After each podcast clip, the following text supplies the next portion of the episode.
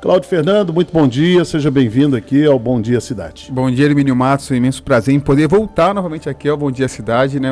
Poder participar aqui da sua audiência, da Pérola, é muito importante. Muito obrigado. É, até porque eu pedi para o Cláudio voltar ao programa, que algumas questões, quando ele esteve aqui na outra semana, ficaram em aberta, que nós já vamos comentar sobre questão de redução, porque ele tem trabalhado fortemente com esse tema, redução de impostos, como é que o brasileiro, o cidadão vai sentir isso ao longo do tempo. Mas deixa eu voltar numa, no, no outro ponto. Estamos aí numa fase de já dia 16 começa para valer dia 16 a, de agosto. campanhas. Meia-noite um já está liberado. Já começa né? Bom uh, esse final de semana as convenções já aconteceram.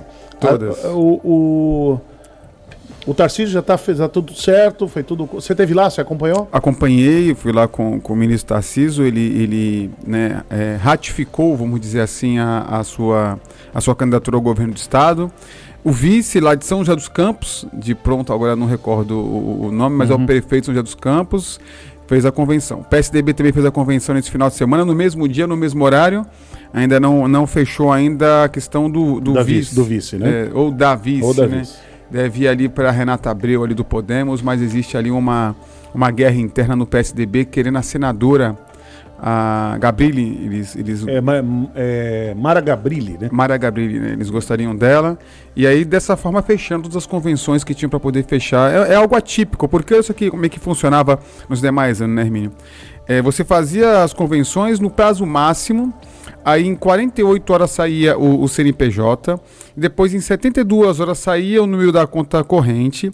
No momento que saía a conta corrente, você fazia um depósito ali para você poder comprar as coisas, porque tudo que você compra na campanha tem que passar por essa conta jurídica de campanha para poder justificar de onde veio o dinheiro, né? Para não ter essa questão de, de abuso de poder econômico, caixa 2, entre outras coisas. E agora não, agora tudo isso sendo feito 15 dias antes. Hoje é dia 1 todas as convenções já foram feitas. Hoje, por exemplo, o TSE está lá registrando a ata do Tarcísio, registrando a ata do, do Rodrigo. Amanhã saiu o CNPJ, em 72 horas saem as contas. Ainda tem aí mais 13, 12 dias para poder começar a, a, a campanha. Então ficou algo ali mais, mais correto no sentido de que no dia, é, no dia 16 ali, dia 15 a uma hora da manhã, a meia-noite um, uhum. de fato todos estarão aptos para poder começar uma corrida. Diferente do que era antes, porque se o partido não tinha condição financeira, até ir no TSE, registrar, ir no banco, abrir conta, já era o fim da eleição. É. E eleição só 45 é, dias. Você já esteve em outra eleição, foi para governador. Diferente, inclusive, a, a, até a pegada, né, a forma da, até das propostas. Né? A proposta para o legislativo é diferente da proposta para o executivo. E cada eleição, como a gente usa no, no popular, é como é jogo, né? É, cada jogo é um jogo, cada jogo é uma história. Cada campeonato tem sua história, né? O que aconteceu no campeonato de, do ano passado, esse ano já não é mais a mesma coisa, os jogadores não estão com a mesma, com a mesma desenvoltura. Na política, é mais ou menos assim, o que foi 2018 é diferente de agora, do 2022 de quando você participou para governador. O que, que você acha que está acontecendo agora que pode melhorar, pode facilitar para vocês candidatos e pode dificultar? Olha, eu queria falar sobre três aspectos sobre é. isso, que é uma pergunta importantíssima. Né? No sentido jurídico, ficou melhor porque como não existe mais é, coligação, né, não existe hum. mais ali a, a, a, a, junção das chapas, então todas as chapas têm que vir cheia. Né? O, o, o PL veio com a chapa cheia, o PSDB, entre outros partidos. Então não tem mais aquela coisa de você pegar um candidato grande, juntar com vários partidos pequenos, para que aqueles candidatos pequenos eles façam a eleição do, do, do grande. Puxador de voto. Puxador de voto, não tem mais. Agora o partido vai ter que ter o grande, o pequeno, tudo dentro da mesma chapa. E isso aí tudo por conta das cláusulas de barreira, né? Porque na última eleição de 2018 tinha que fazer nove deputados federais. Nessa eleição agora, o partido que não fizer 14 deputados federais, ele não recebe mais fundo partidário. Ele perde direito ao acesso a esse, esse dinheiro público, né? Que é um, né, olhar agora, 6 bilhões, é um dinheirão, né? Então, uhum. é, nós tínhamos 35 partidos no país, é, quando teve a primeira cláusula de barreira, esse número que pode receber recursos caiu para 18. Com essa cláusula de barreira agora deve cair para os 12. A próxima cláusula de barreira em 2026 deve ficar para 8.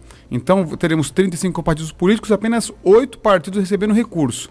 Então teve aí uma mudança e vai aumentando a responsabilidade. Agora, o que mais me chamou a atenção sobre as mudanças foram as pessoas que há quatro anos atrás estavam xingando determinados candidatos e hoje são. São aliados, né? São aliados, São né? aliados. São best friends ali, né? São candidato e vice, sucessivamente assim. Então, isso assustou muito. Eu estava vendo ontem um vídeo do, do, do governo da Bahia dizendo que ele ia fazer o GEDEL. Né? Vou falar da Bahia que é muito distante, aí não gera, não gera milindre, né? Que ele ia, ele ia fazer o GEDEL senador. A todo custo, o GEDEL seria senador. Aí deu no que deu. É, O Gedel foi preso, né? 55 milhões de reais no apartamento. Hoje, este vídeo do apoio que ele deu ao Gedel em 2018 é o maior calcanhar de Aquiles dele. Porque o vídeo tá lá viralizando na Bahia e. Não, é mais ou menos, Cláudio, igual o do Geraldo Alckmin, por exemplo. O Alckmin em 18, o que ele falava em 18, o que ele disse em 14, o que ele diz lá em 10, e vai voltando, voltando o tempo.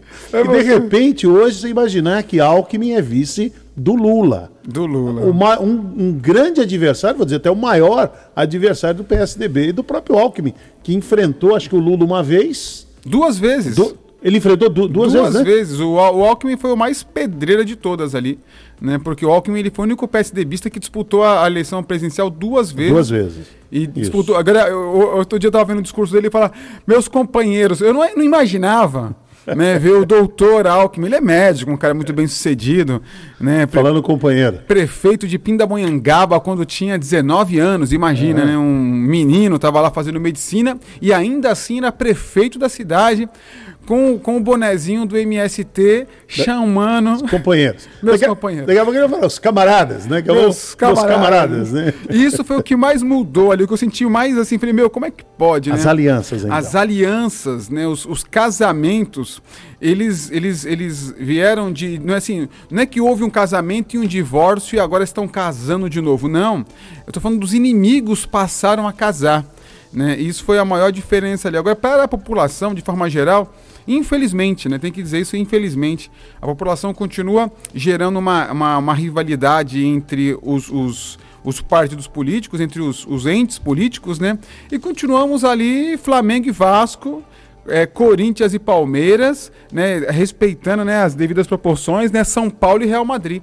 Né, continuamos indo na mesma linha ali. Porque... Esse Fla-Flu, né, que a gente chama, né? É o Fla-Flu, então eu tô assim. votando nele porque eu gosto do outro. Então, assim, as propostas ainda não estão sendo ouvidas, infelizmente, as propostas. Você acha que vai começar? Porque isso aí está fazendo falta mesmo.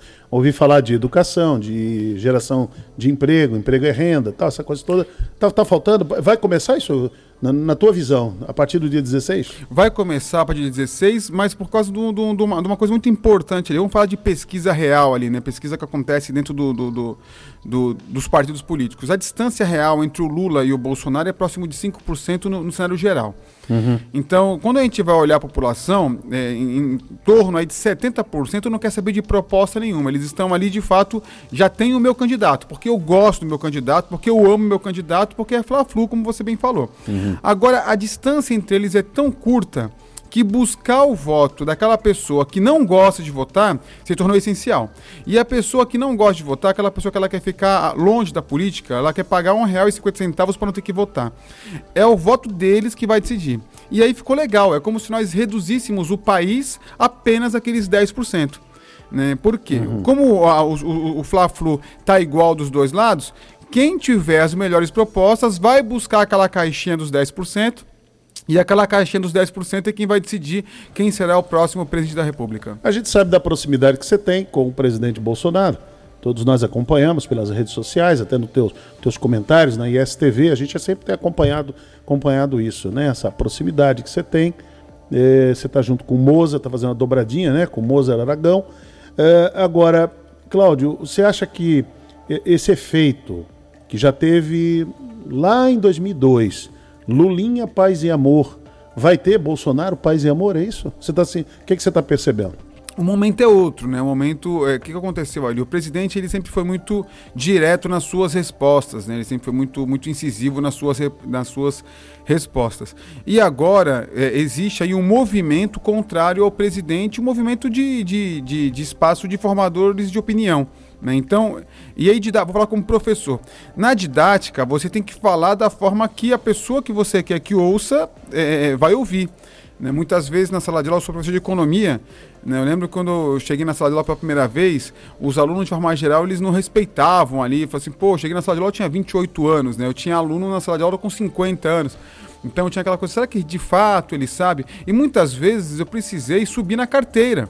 Falar, ô, oh, tudo bem, estou aqui, vou explicar, eu preciso tomar um susto. Agora que eu chamei sua atenção, vou descer da carteira para a gente poder falar. Então o Bolsonaro muitas vezes ele subiu na carteira para poder chamar atenção e neste momento agora ele tem que falar debaixo da carteira porque ele tem que falar com as pessoas ali mais próximas dele para poder chamar falar olho no olho agora. Olho no olho. Agora olho não é mais é, vivíamos um momento ali do, do, do, petrolão, do mensalão, um momento que de fato nós tínhamos que gritar para poder ser ouvidos porque eles sufocaram todo o sistema, uhum. né? E, e dessa vez é diferente. Muito bem, estou conversando aqui no Bom Dia Cidade na Pérola FM com o empresário e já pode falar? É, candidato. Candidato, só não pode fazer, falar outras coisas. É, Mas não, candidato. Não peço Fernandes. voto, não dou número. só a partir de 16. Dia 16 estou lá dando Muito número, dando, pedindo voto e vai ser bacana. Muito bom. Então, nós já comentamos isso no programa anterior, Cláudio. O eleitor, nas tuas andanças, tem a percepção do que faz um deputado estadual? Não. O, o, o, eleitor, ele, ele, ele até pergunta, né? Ah, mas como é que vai ser lá em Brasília? Você está disposto a se mudar? Eu falei, mas eu não vou para Brasília. O deputado estadual trabalha na LESP aqui. E é uma votação, já acontece há muitos anos, né? Esse ano agora é.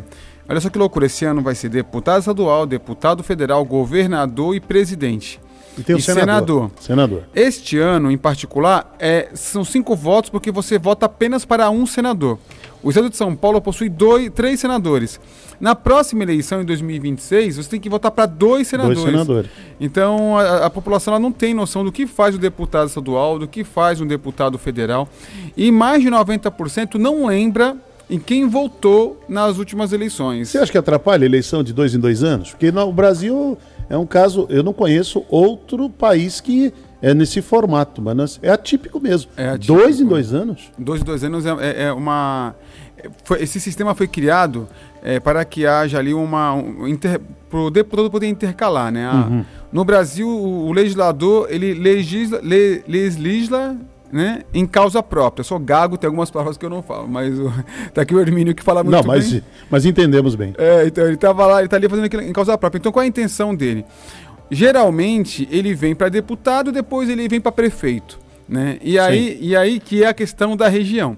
Então ele fez essa votação de dois, porque ele se mede em dois anos e tenta depois de dois anos. Depois ele se mede em dois anos e tenta depois de dois anos. E isso custa bilhões de reais para os cofres públicos, porque fechar a escola, levar a urna eletrônica, fazer o processo de apuração é muito é caro. Muito caro né? Se as eleições elas fossem unificadas, nós teríamos ali uma economia gigantesca, só que eles não teriam esse salto, porque uhum. eles teriam que escolher entre ser deputado e ser prefeito. No formato que nós estamos hoje, ele consegue ser deputado e consegue ser prefeito. Agora, antes da gente entrar na questão da economia, o que, que você tem conversado com as pessoas é, sobre se caso você vier a ser eleito, o que, que você tem conversado com as pessoas sobre a sua atuação aqui na região?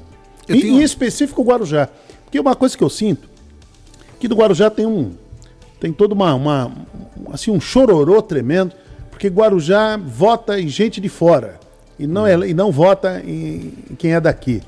E isso continua muito forte, né? Isso continua muito forte. Você tocou no ponto assim, sabe? Tirou as palavras da minha boca porque é algo que eu queria muito falar nesse sentido. O que acontece? Né? A gente vive na cidade uma situação do quanto pior, melhor. Uhum. Infelizmente, assim, a cidade ela conta com 62 é, é, é, áreas em situação de risco, chamado de favelas, né? não seria o ideal.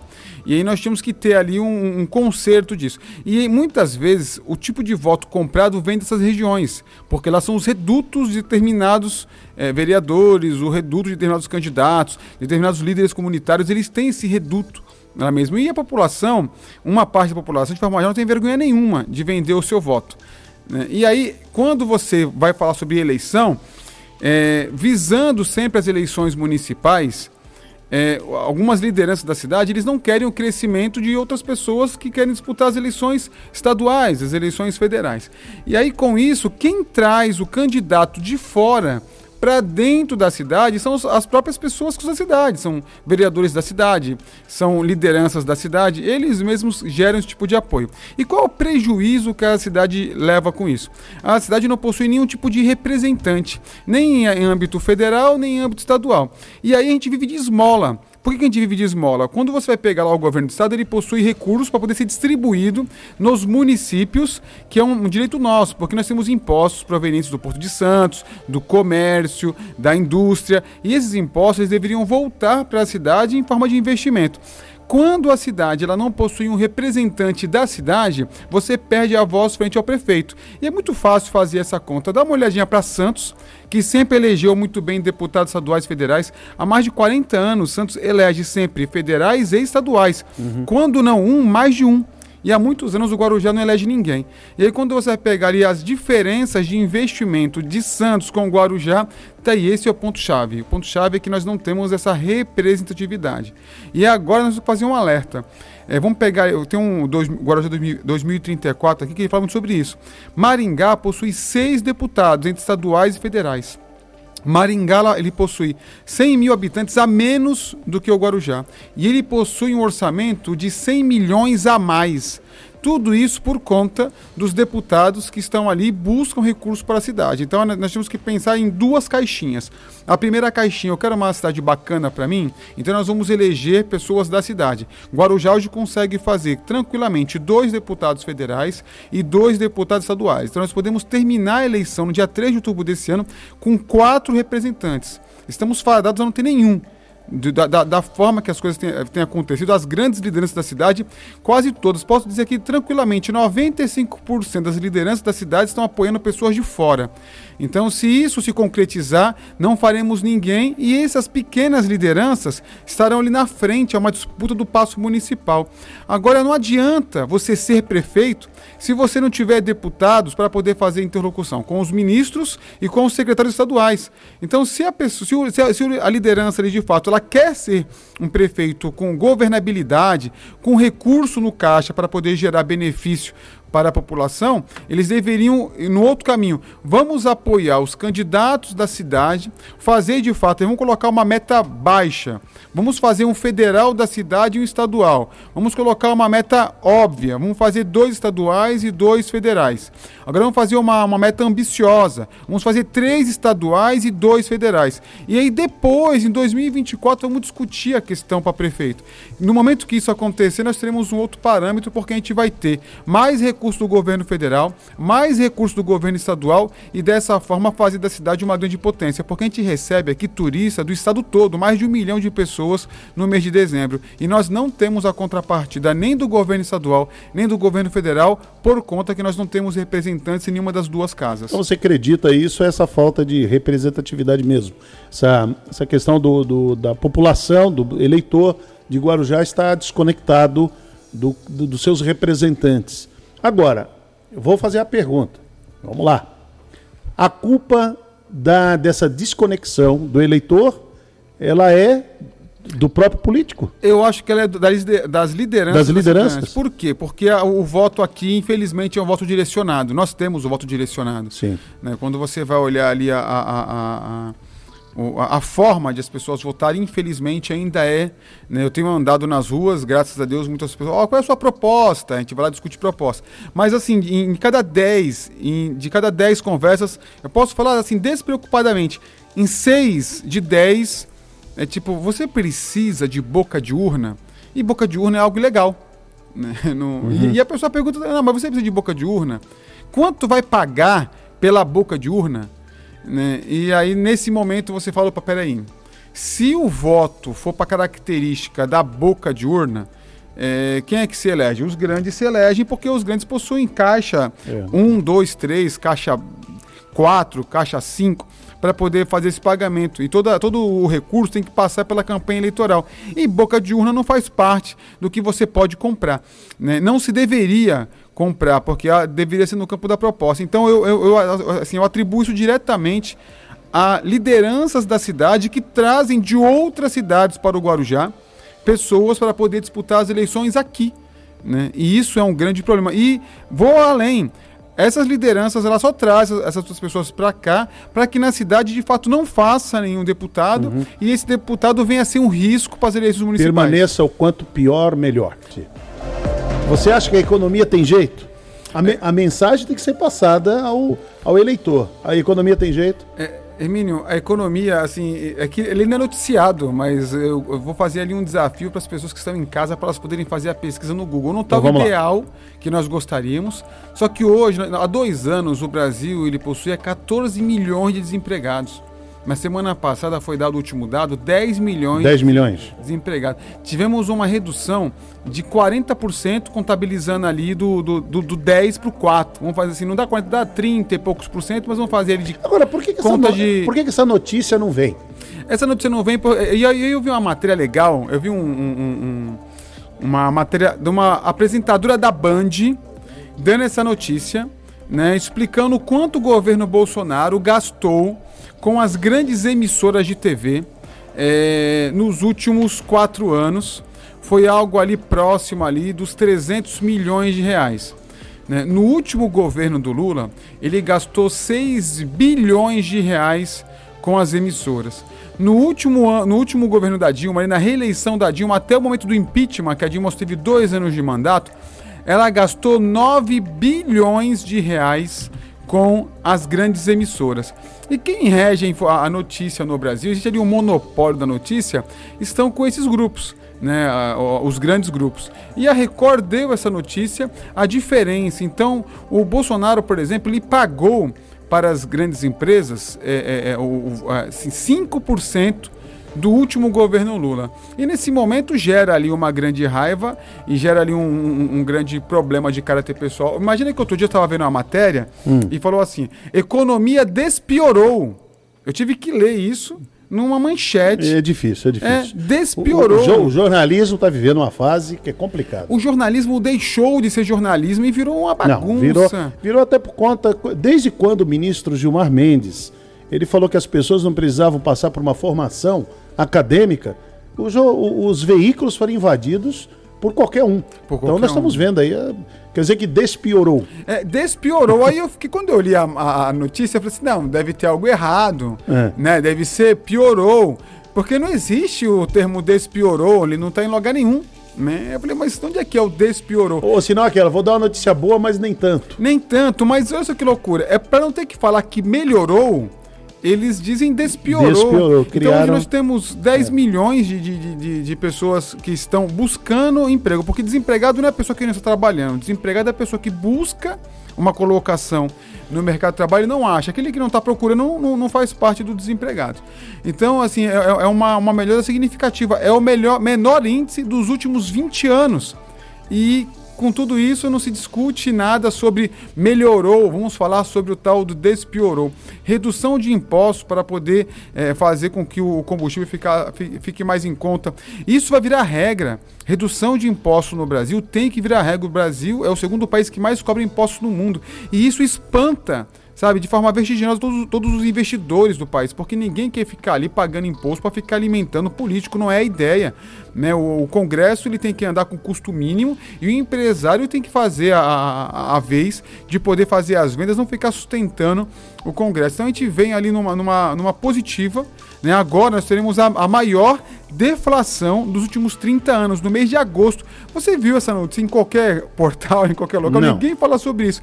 E eu vou explicar o que é deflação. Deflação é a redução do preço a inflação, o produto aumenta, a deflação, o produto diminui de preço. Isso quer dizer valorização da moeda. Hoje o brasileiro vive momentos de, de, de riqueza na Argentina. Todo o brasileiro que está na Argentina hoje em Buenos Aires é uhum. milionário, está muito bem. Né? Então, lógico, muita coisa tem que melhorar. Mas o que está acontecendo de fato você não vê Quer dizer, na, na, a economia que ela tem que andar, passo, ela anda passos lentos mesmo, porque ela não pode eh, dar um passo muito largo porque tem coisas que precisam se ajustar dentro da economia, responsabilidade fiscal, tem tudo isso. E o, e, e o, e o ânimo. Eu vou, falar uhum. aqui, eu vou falar uma coisa boa do Lula aqui. É difícil achar coisa boa no Lula, mas eu vou achar uma coisa boa no Lula. Se esforce bastante. Vou me esforçar bastante para conseguir achar. Quando nós tivemos aquela crise na Europa, nos Estados Unidos, sobre o mercado imobiliário americano, e, e que gerou um problema na Europa, é, era um tsunami que estava destruindo toda a Europa na questão da inflação. Naquele ano, o Lula falou assim: olha, quando essa tsunami sair da Europa e dos Estados chegar no Brasil, vai chegar uma marolinha. Uma marolinha, isso. Óbvio que o Lula não sabia o que ele estava falando, porque o Lula não sabia nem escrever, mas aquilo ali foi um incentivo para a população, tipo assim, olha, continuem consumindo, porque no momento que você tem a incerteza você para de consumir. Quando você para de consumir, você quebra a cadeia, porque imagina, se eu não comprar o x-salada, a mulher do carrinho não vai comprar o hambúrguer, a mulher do carrinho não vai comprar a batata, se o cara não vender o hambúrguer, ele não compra a carne, se ele não comprar a carne, não mata o boi, se não mata o boi, não precisa ter o bezerro. E aí você cria um país pobre. Então ele teve ali uma falha inteligente naquela ocasião lá poder fazer isso, e naquela ocasião, por conta lá dos, dos 6 bilhões de reais que ele botou na grande imprensa, todo mundo noticiou a informação dele, todo mundo noticiou. O presidente Bolsonaro vem, vem fazendo um grande trabalho, diminuiu a, a, o desemprego em 4 milhões de pessoas. Tá, nós vamos ter o maior índice de deflação da história do país dos últimos 30 anos, valorização do real, diminuição do preço do combustível. E quem, quem é que fala? Tu vê a Globo falar sobre isso? Tu vê alguma outra CNN falar sobre isso? O Metrópole falar sobre isso? Então, a coisa boa está acontecendo, mas a informação não chega. Se a informação não chega, as pessoas não se sentem confiantes e aí cria aquele país onde ninguém sabe de nada, uhum. porque quem está dando a informação não muito diz bom. nada. Cláudio Fernando, muito obrigado por você ter vindo mais uma vez aqui ao, ao Bom Dia Cidade. Essa conversa muito importante, esclarecedora com os nossos ouvintes. Obrigado, sucesso na sua caminhada. Obrigado, Hermínio Matos, pela, pela, pela oportunidade de estar aqui no seu programa e ao ouvinte, um grande abraço.